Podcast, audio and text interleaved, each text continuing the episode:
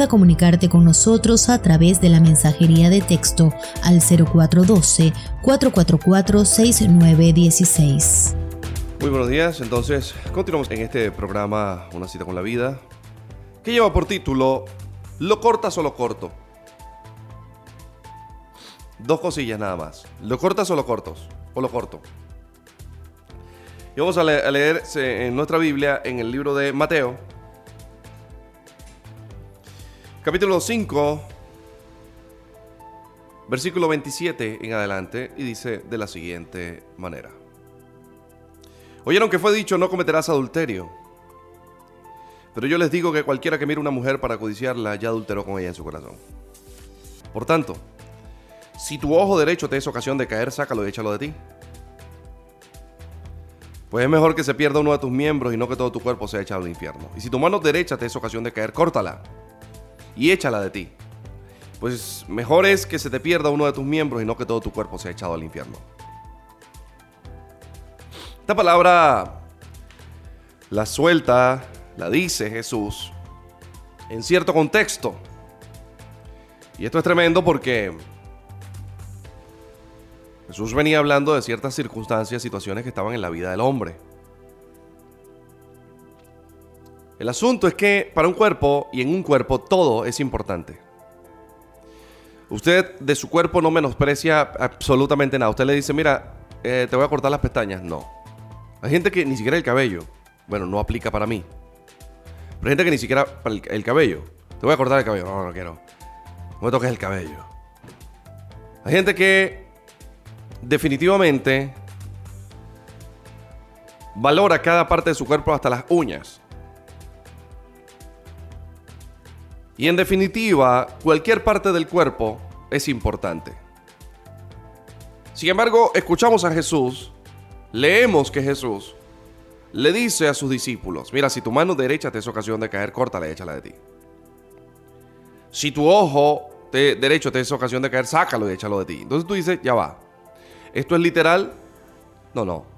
Sin duda alguna, Jesucristo no está hablando de algo literal.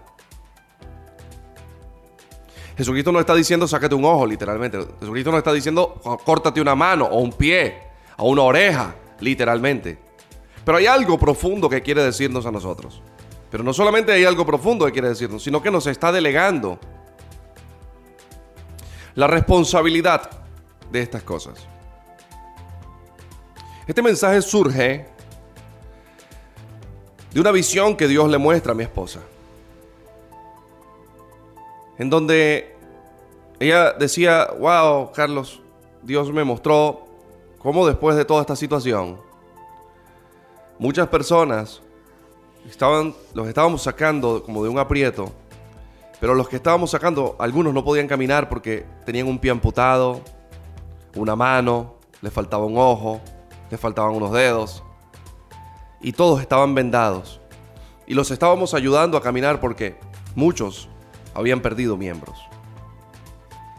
Y yo me pongo a pensar y digo, wow, definitivamente esto hace referencia a lo que Jesús dijo. O lo cortas y échalo de ti para que no te pierdas. Por muchos años nos enseñaron un evangelio de miedo.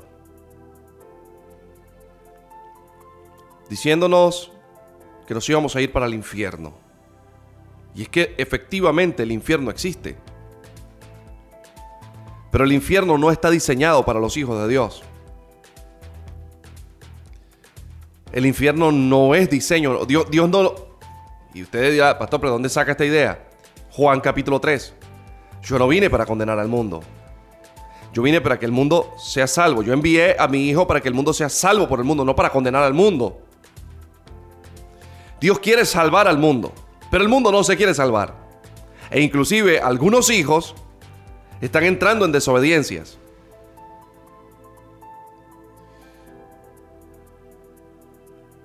El asunto de lo que trato de decir es que,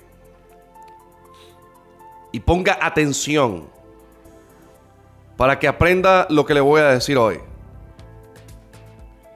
Porque nosotros tuvimos gente que hicieron doctrinas.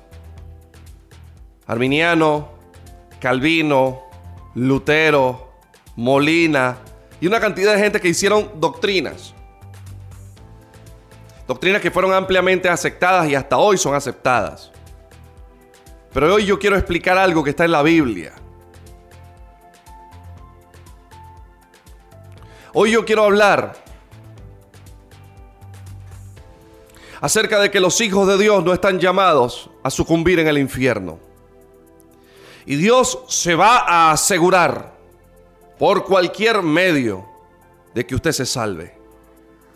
Por eso el título del día de hoy, o lo cortas o lo corto yo.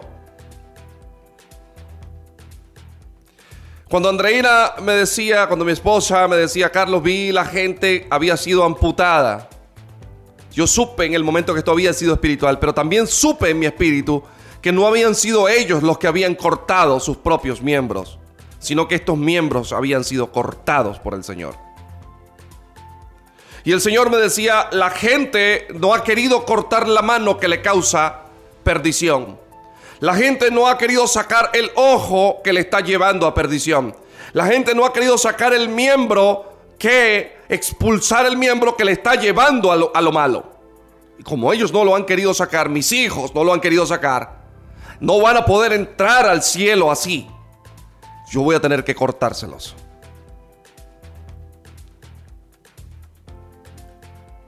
Y para defender esta enseñanza que voy a dar hoy, la institución de la cena del Señor dice de esta manera, que cada quien que vaya a tomar la cena del Señor se pruebe a sí mismo y que entienda o disierna el cuerpo de Cristo para que no tome juicio y no beba para sí. Y explica el apóstol Pablo diciendo, por esa razón muchos están enfermos y muchos duermen.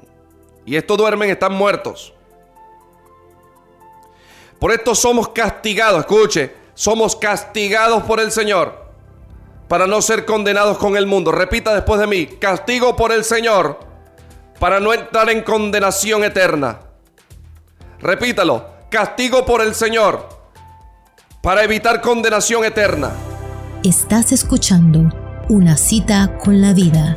Para diezmos, ofrendas o donativos, contáctanos al 0412-444-6916. El castigo opera como un tipo de perdón. Hay perdón que opera por buena voluntad. Y por voluntad, cuando la persona dice, Señor, perdóname, me arrepiento de esto. Pero hay otro tipo de perdón que se viene por la ejecución de un castigo de Dios sobre los hijos. El libro de Hebreos dice en el capítulo 12 que si usted ha sido tomado como hijo por Dios, tiene que ser disciplinado por Dios porque Dios al que toma como hijo lo azota. Y quien no recibe la disciplina del Señor no es hijo, sino que es un bastardo. Y un bastardo quiere decir una persona que no pertenece sanguíneamente al Padre. De manera que, según Hebreos, el castigo está operando como una forma de perdón. Y según lo que Pablo dice en la institución de la cena, somos castigados por el Señor para no ser condenados con el mundo. El mundo no quiso conocer a Dios. La luz vino al mundo y el mundo amó más su manera de vivir. Y el mundo no va a entrar en un castigo de Dios para salvación. No, los que entran en castigo de Dios para salvación son los hijos de Dios. Porque Dios no castiga bastardos. Y lo que estoy tratando de decir es, o lo cortas, o te lo van a cortar. Pero tú te vas a salvar. Calvino se equivocó. Arminiano también se equivocó. El que más o menos le estaba atinando era Molina. Pero definitivamente los hijos de Dios que aceptan a Dios y que son llamados por Dios hijos no se van a perder pero eso no dice que tú vas a hacer lo que te dé la gana. Negrito que me estás escuchando. Que vas a ir y vas a hacer lo que te dé la gana. Más te reto a que salgas y hagas lo que te dé la gana. Porque si Dios te ha llamado como hijo, entonces te va a castigar para salvación. Ah, Papá, agárrenlo porque la cosa se puso buena. O sea, pastor, que si yo soy cristiano y me desvío, este, sí, tú puedes durar 50 años desviado. Esa cabulla larga que Dios te ha dado, en algún momento te la van a templar. Y por allá cuando tú creas que te le escapaste a Dios y que, y que, y que, y que whatever, que no pasa nada. Como Dios te llamó hijo. Y Él te dice, mira, más te vale a ti no haberme conocido. Tú debiste haberte quedado de ese lado donde no me conocías, pero me conociste y ahora yo te llamé como hijo y te puse un sello y te puse en un libro aquí en el cielo y dije que tú tenías un nuevo nombre. ¿Tú crees que tú te vas a escapar de mí? Ah, sí vas a hacer lo que le da la gana. Vas a seguir pecando en lo que estás pecando. ¡Ey! Se te acabó la cuerda. Hoy te tiemplo la cuerda. ¡Pam! Y en ese momento opera el castigo de Dios para salvación. ¡Wow! Somos castigados por el Señor para no ser condenados por el mundo. Cuando yo leí esta palabra, yo decía, con razón el escritor de Hebreos dice, oye, pero ten por sumo gozo cuando se te disciplina. oye, ten, ¿sabe por qué tiene que tener sumo gozo cuando Dios lo está disciplinando, cuando le está cayendo a palo? Porque te está diciendo, tú eres hijo mío. Y esas groserías, esa manera de vivir, eso que estás haciendo, no lo quiero en tu vida y te voy a dar palo hasta que dejes de hacer eso. ¿Sabe que uno, el padre, antes de meterle un correazo, un chacletazo a un muchacho, uno primero. Luis Carlos, te hablé. No me hagas que me ponga la peluca. Estoy yendo al cuarto a buscar la peluca. Me voy a poner la roja esa de Poppy. Y entonces empiezas a hablarle. No te comas la luz. No te comas la que hay fiscal. No te comas. Se come la luz. Entonces ya uno tiene rato diciéndole. Y entonces viene uno y toma, agarra, porque yo te lo dije. Dios es igualito. Dios empieza de buena manera. Iglesia cristiana. Hijos de Aragua. Hijos en Venezuela. Dejen la idolatría. Dejen de tirarse entre ustedes. Dejen de decir que las iglesias que tienen aquí que utilizan esto si son las santas. Las que no utilizan esto no son las santas. Las que se visten así sí tienen santidad, las que no se visten así. Los que no predican así. Solo las bautistas tienen la razón. Solo eh, fulano tiene la razón. Solo yo no sé quién tiene la razón. Solo las libres. Solo las apostólicas. Sé que eh, no te juntes con ese pastor. No, que aquel es un endemoniado. Pendiente con esta doctrina. Hijo, te estoy diciendo que no rechaces a tu hermano. Tengo rato diciendo no rechaces a tu hermano. Tengo rato diciéndote compórtate. Tengo rato diciéndote, Dios tiene rato diciéndote voy para el cuarto y me quiero poner la peluca. Estoy bravo. Ya estoy... No escuchamos y entonces... ¡guas! El juez está a la puerta. Se manifiesta Dios entonces, en, se, quita la ropa de papá. Escuche, no, no, no, escuche lo que estoy diciendo. Se quita la ropa de papá y se pone el manto de juez. Y sale y empieza a revisarte la vida. Y como nosotros decimos en nuestro argot, venezolano y empieza Cristo a padecer.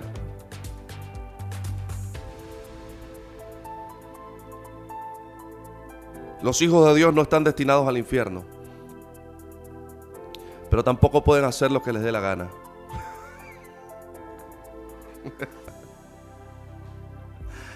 Sí, es verdad. Es verdad. Y si la persona, escucha esto, si el que dice ser hijo le viene la disciplina y no la acepta, se pierde.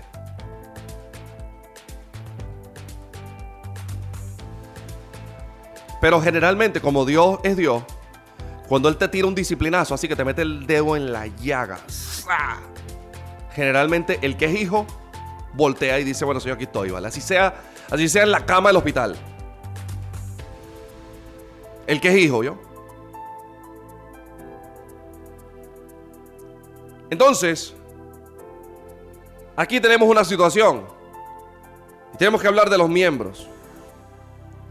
Jesucristo toca dos miembros, el ojo derecho y la mano derecha. Pero pudo haber sido el pie derecho. la oreja izquierda, la lengua. Y yo digo así, agárrenlo. Vamos a suponer que Cristo no dijo eso, sino que dijo esto así. Y si tu lengua te es ocasión de caer, córtala y échala de ti. Yo le hago una pregunta a la gente que me está escuchando. ¿Verdad que nuestra lengua es la que nos mete en más problemas? Y nos da más ocasiones de caer. Esto es increíble. Es increíble. Los procesos, los procesos que estamos viviendo, nos forzan a tomar decisiones serias en nuestra vida. Para decidir, escuche, para de poder decidir cuál miembro es el que vamos a cortar. Para hacer aflorar lo oculto. Para hacer manifestar el miembro contaminado. Escuche esto que le voy a decir. Mira lo que dice el libro de Deuteronomio. Y te acordarás de todo el camino por donde te ha traído Jehová tu Dios estos 40 años para probarte. Escuche, mira, mira. Para probarte, para afligirte, para ver qué había en tu corazón, si habías de guardar o no sus mandamientos. Voy a volvérselo a repetir y te vas a acordar de todo el camino por donde te ha traído Jehová tu Dios estos 40 años por el desierto para probarte, para afligirte, para saber qué había en tu corazón, si habías de guardar o no sus mandamientos. ¿Sabe qué quiere decir eso? Eso es la prueba exploratoria para ver el miembro que está podrido y que tiene que ser cortado de tu vida. No vayan a empezar los religiosos. El pastor Carlos es calvinista. Yo no soy calvinista. Pero yo estoy diciendo una verdad bíblica. Hijo que se equivoca, creyendo que Dios le va a dar ciertas concesiones para hacer lo que le dé la gana. Hijo que lleva palo para salvación. Si alguien quiere refutarme eso, pues con todo gusto. Pero lo que acabo de decir es una verdadera doctrina establecida en la Biblia. Hijo equivocado, hijo castigado para que vuelva al camino. Dice, pero Dios castiga sin duda alguna. ¿A quién? Exclusivamente a los hijos. El mundo, el mundo para después.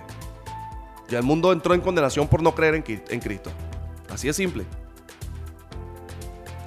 Ahora, la misión tuya y la mía, predicar.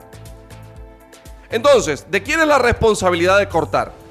Usted quiere saber cuándo se va a acabar ese bendito proceso que usted tiene con el marido suyo que usted tiene con la mujer suya, ese bendito proceso económico que usted tiene, ese proceso de enfermedad que no termina ni de morirse ni de sanar. Y usted dice, pero no entiendo. ¿Por qué no me muero de una vez? ¿O por qué no sano de una vez? Porque estoy en un limbo. Porque todo limbo es desierto. En el desierto no estás ni en Egipto ni estás en la tierra prometida. Al desierto le llevaremos el limbo del proceso. Y los limbos donde Dios te pone no te permite ni entrar a la bendición ni devolverte para Egipto. Agárralo. La gente se para y dice, yo quisiera como volverme para el mundo, pero le tengo temor a Dios y yo amo demasiado a Dios. Pero no entro en la bendición. Si eso te está pasando, te voy a decir algo. Estás en el limbo del desierto. Tú estás en tres y dos. Un pasito para atrás y antes de que eches para te cortan. Chácata un pasito para adelante y el Jordán se abrirá delante de ti para que entres a la tierra prometida. Dos cosas tienes que hacer para que el Jordán se abra delante de ti y puedas ir a la tierra prometida a comer las gavillas que Dios te ha prometido. Tú tienes el deber y la responsabilidad de cortar el miembro dañado que tienes en tu vida. Estás escuchando una cita con la vida. Recuerda comunicarte con nosotros a través de la mensajería de texto al 0412-444-6916.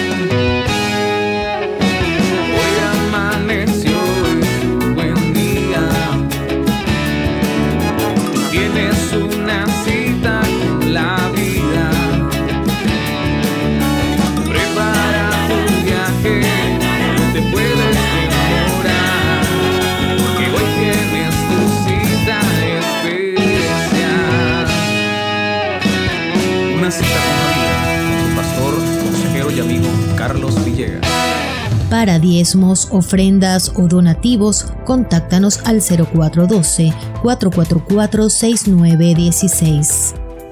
Continuamos con mucho más de tu programa Una cita con la vida con el pastor Carlos Villegas. Pastor, oré por mí porque tú sabes que yo tengo una ira, pastor, que yo, mire, y yo, y yo he tratado, porque entonces yo, esa situación con mi esposa, con mi esposo, y mire, pastor, y la situación es que yo eh, y esta me domina. ¿Quién tengo que sacar esa ira? ¿Quién tiene que cortar ese miembro de ira? Que yo tengo pensamientos, pastor, pensamientos que me atormentan y me dicen cosas malas. ¿Quién tiene que cortar ese pensamiento? Pastor, es que yo veo cosas malas. ¿Quién tiene que dejar de ver las cosas malas? Pastor, es que yo no sé, yo soy muy gastón. ¿Quién tiene que controlar los gastos? Pastor, no sé, lo que pasa es que yo tengo problemas en mi matrimonio. Yo trato de decir las cosas y que se hagan como yo digo en la casa, pero él no entiende. ¿Y quién tiene que doblegar un poquito? ¿Quién tiene que dar el ejemplo? Oh, pastor, es que mi esposa no me entiende. Y bueno, bueno, yo, eh, sí, han pasado cosas. ¿Qué cosas han pasado? Bueno, no, una, ah, una cosa que pasó ahí con una vecina, pero nada malo. Ah, ¿quién tiene que dejar a la vecinita que tiene antojo? Tu esposa va a dejar a la vecina. Entonces, cuando te viene la miseria, Ay, papá. Cuando te viene la miseria, cuando te viene el golpe, cuando te viene el chancletazo, cuando Dios suelta el latigazo lleno de fuego. ¡Ay! ¡Pastor, ore por mí! Les tengo una noticia. El juez ha salido de su cuarto y está cortando rabo y oreja. Salió para llevarse el toro por los cachos. El toro quería llevarse a este por los cachos, pero Dios ha salido para llevarse al toro por los cachos. Dios ha salido para cortar rabo y oreja y hacer una parrilla con el toro que tanto ha fastidiado. Dios está cortando manos, pies, orejas, ojos, nariz, boca y lengua, sobre todo en este tiempo. ¡Ay, qué boquita! Señor Jesús, un tetero de cloro con piresol. A ver si le desinfectamos esa boca. Todo aquel que habla veneno, hijo de serpiente y víbora es. Y todo aquel que habla la verdad, hijo del Padre de la verdad es. Y el Padre va a testificar con él. Y hoy vuelvo y te repito amablemente. O lo cortas o te lo van a cortar. O sacas la basura que tienes que sacar. O Dios va a tener que cortar un poco más arriba del miembro. Porque cuando llega la, la podredumbre al miembro, siempre hay que cortar un poco más arriba para evitar riesgos. Pero si tú fueses una persona entendida, tú en vez de pedir tanta oración y pedir tanta oración, te sentarías ahora mismo a decir que es la basura que tengo que sacar de mi vida.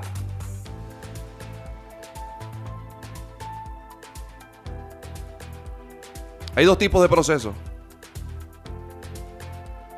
Repita después de mí. Hay dos tipos de procesos. Dígalo duro, dígalo duro. Hay dos tipos de procesos.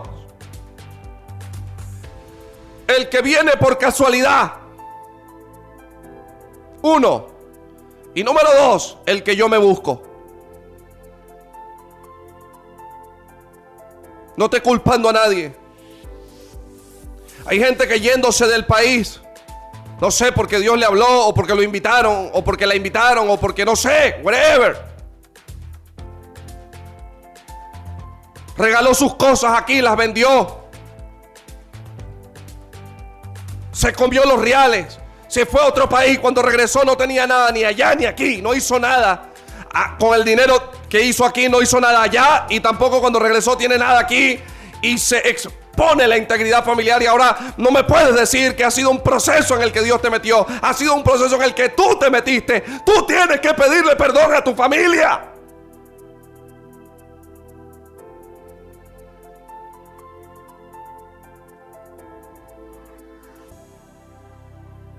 Córtalo y échalo de ti. No esperes que venga Dios a cortarlo.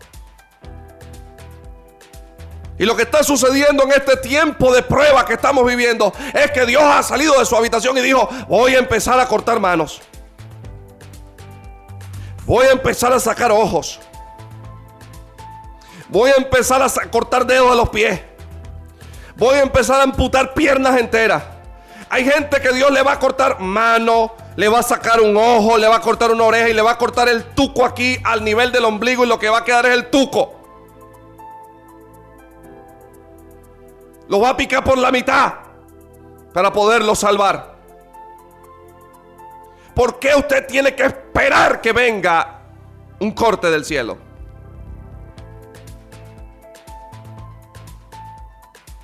Mi esposa me decía, Carlos, y la gente no podía caminar. Teníamos que cargarlos. Y yo decía, oh, por la falta de comprensión y de entendimiento, no les enseñamos a las personas a comportarse. La gente está pensando que Dios es un cuento, que es un juego, que es un jueguito, que es un juego eludo, que es un jueguito de Nintendo en el teléfono. Y Dios no es juego. Dios no es hombre para mentir. Dios no es hijo de hombre para arrepentirse. Él mismo resguardará y cumplirá su palabra por amor de su propio nombre y por su propia dignidad. Y Él dijo, yo te formé y te tomé como mi hijo. ¿Quién puede sacar a un hijo de Dios de la mano de Dios? Ni siquiera el hijo mismo puede. Ni siquiera su ni siquiera alguien que es nombrado como hijo de Dios puede salirse de la mano de Dios.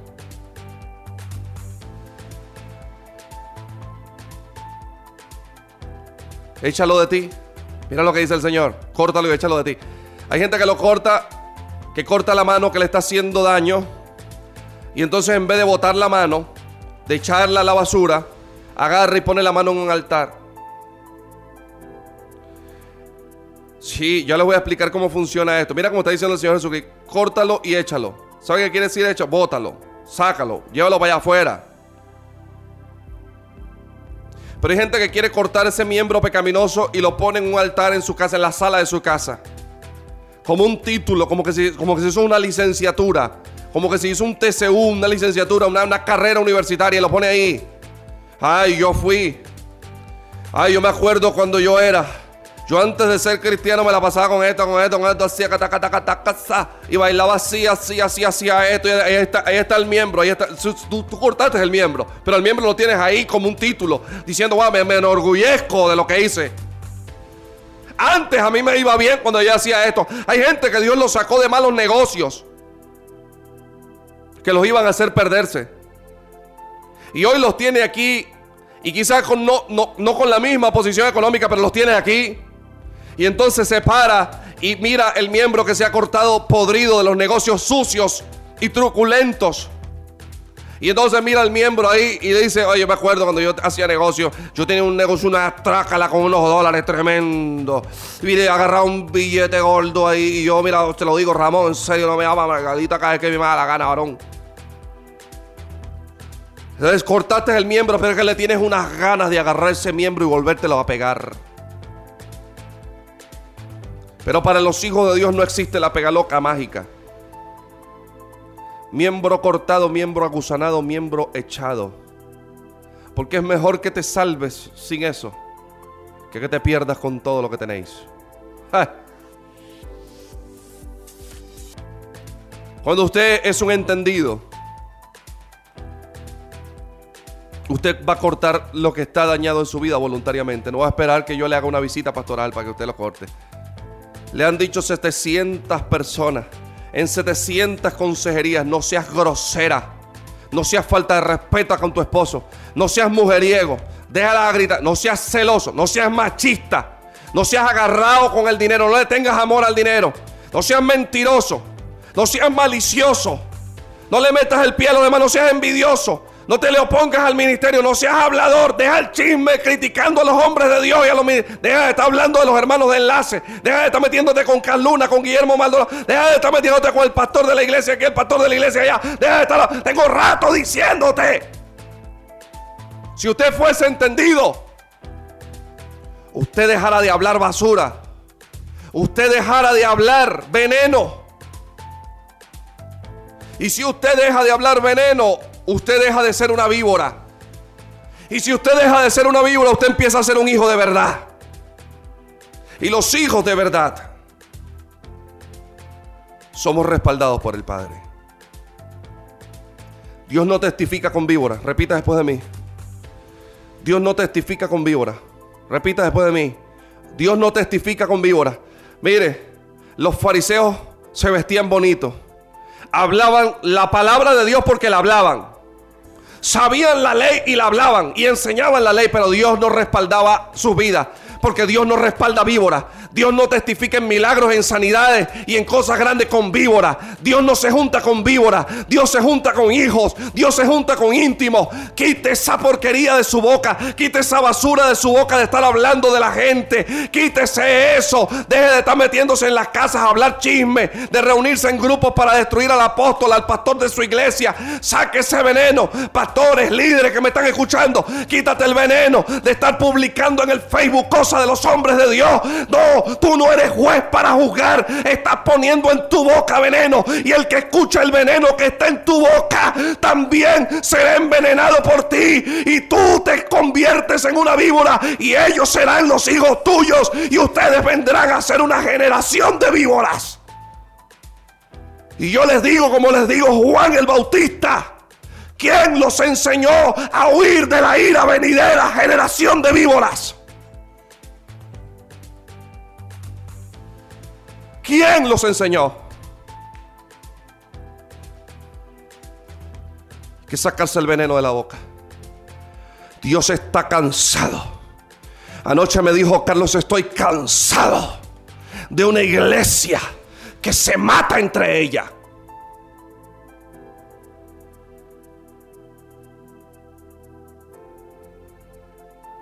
Cada quien tiene y cree tener la razón doctrinal pero no saben que la razón de todo soy yo. Se dividen por nombres, porque si me llamo Jehová y es una transliteración, o me llamo Hashem, Elohim, se critican porque si no vengo del judaísmo y si no es la corriente judaica correcta de la interpretación de las escrituras de Hashem, Shalom Adonai se dividen porque si es en el nombre de mi Hijo Jesús o en el nombre mío o en la Trinidad se dividen porque si se usa falda, porque si se usa velo. Se dividen porque si el Espíritu Santo, mi Espíritu Santo habla en lenguas o no habla en lenguas. Se dividen porque si hay sanidades o no hay sanidades. Se dividen porque los concilios no comparten criterios entre ellos. El concilio tal no se comporta o no comparte con el concilio tal. Y Dios ha dicho, estoy cansado, me he levantado de mi silla, me he puesto mi ropa de jueces. Y como tú no has querido cortar ese miembro podrido. Yo he salido para cortar el miembro podrido de tu vida. Te guste o no te guste. Porque yo te he llamado mi hijo. Se dividen por nombres. Que si apóstol o pastor se dividen diciendo que una mujer no puede ser pastora o apóstol. Se dividen pensando que las mujeres no pueden imponer las manos. Se dividen pensando que los hombres no pueden sentarse junto con las mujeres dentro de una misma congregación. Satanás, el Señor te reprenda. Hoy te quitamos la máscara de tu división dentro de la iglesia. ¡Fuera!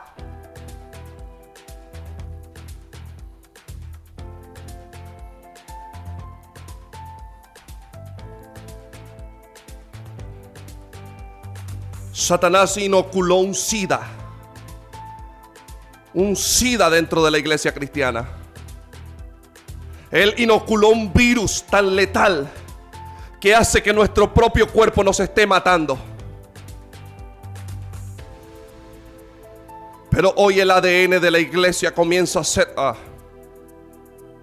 el ADN de la iglesia comienza a ser cambiado. Dios está sacando el cáncer en el ADN de la iglesia. Está sacando el SIDA en el ADN de la iglesia. Está sacando la hepatitis de muerte en el ADN de la iglesia. Dios está sacando la enfermedad venérea de la iglesia. Estamos en la segunda reforma del cristianismo más grande de toda la historia. Porque Dios va a levantar una iglesia unida. Una iglesia en un solo espíritu. Y se volverá a cumplir lo que los apóstoles dijeron. No fuimos todos bautizados en un mismo espíritu.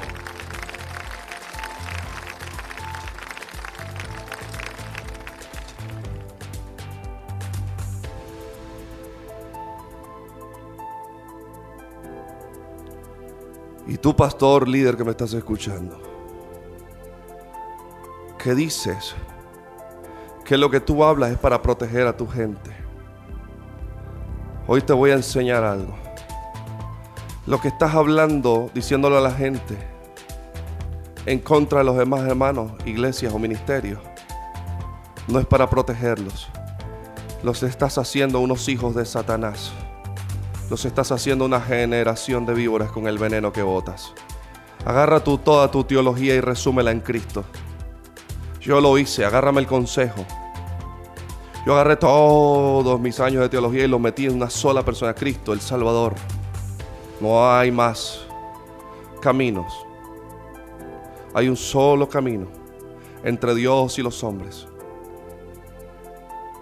No hay teologías que te lleven al cielo. No hay federaciones, no es asambleas de Dios, no es Adiel. No es fiel PB, no es luz del mundo.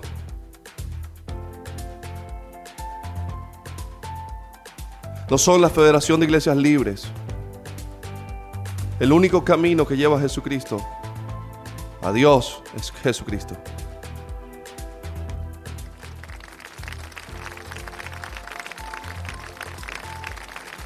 Dios me ha levantado en este tiempo con esta autoridad para poder decirles a ustedes esto que ustedes tienen que saber. Yo no pido a los demás que imiten mi discurso y que comiencen a hablar lo que yo hablo. Porque entiendo que ustedes no tienen el llamado que yo tengo. Pero cuando Dios me llamó, me dijo, yo voy a hacer tu frente dura contra la frente de ellos. Ellos se van a levantar contra ti, pero no van a poder. Voy a decir esto públicamente. El que no se monte en esta reforma se le va a desaparecer la iglesia. Le van a quedar tres, cuatro gatos dentro de la iglesia y no va a poder mantenerla.